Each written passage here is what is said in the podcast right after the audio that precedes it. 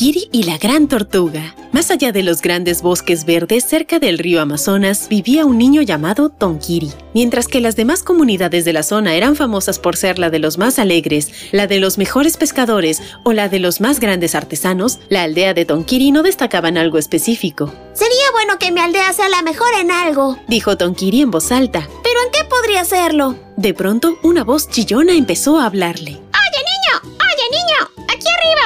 Estoy! Tonkiri levantó la mirada y vio a un colorido guacamayo en la rama de un árbol. El ave lo había estado escuchando y quería ayudarlo. Si tienes una duda, anda a ver a la gran tortuga. Ella es muy sabia. Ve río arriba hasta las cascadas. Ahí la encontrarás. Tonkiri le agradeció y emprendió el viaje de búsqueda. Tomó su bote y remó hasta llegar a las hermosas cascadas. Buscó por todas partes a la gran tortuga, pero no la veía en ningún lugar. ¡Señora gran tortuga! ¡Señora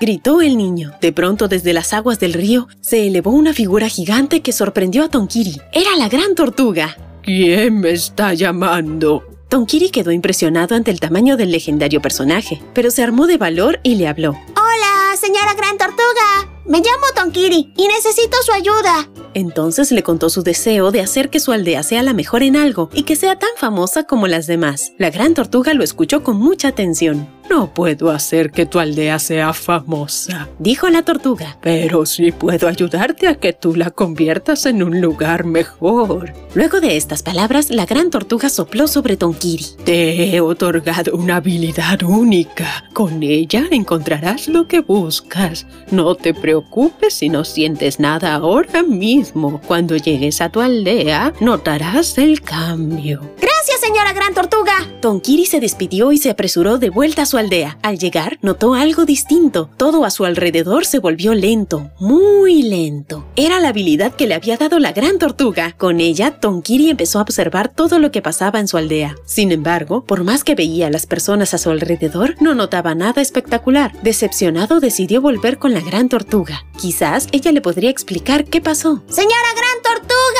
Señora gran tortuga, gracias por la habilidad que me dio, dijo Tonkiri. Pero no pude averiguar nada con ella. Oh, cuéntame qué viste, respondió la tortuga. Entonces Tonkiri le narró lo que había observado, cómo era la vida cotidiana en su aldea. Por ejemplo, le dijo que había visto a su amiga Ino ayudando a los ancianos a caminar, a un joven llamado Koshi compartiendo su pesca con sus vecinos, y cómo Sani, un niño alegre de la aldea, sembraba nuevos árboles después de que los adultos talasen unos. La gran tortuga lo escuchó y luego le preguntó ¿Y no te parece espectacular lo que viste? ¿Cómo así? contestó Tonkiri intrigado. Te dije que te ayudaría a descubrir cómo hacer de tu aldea un mejor lugar, y la clave está en lo que me cuentas, en esas acciones que pasan desapercibidas. No todos ayudan a los ancianos, comparten con los demás o se preocupan por plantar árboles. Si más personas hicieran lo mismo, todo mejoraría. Entonces Tonkiri comprendió que él había identificado todas las buenas acciones que harían que su aldea sea un lugar mejor para vivir. ¡Gran tortuga!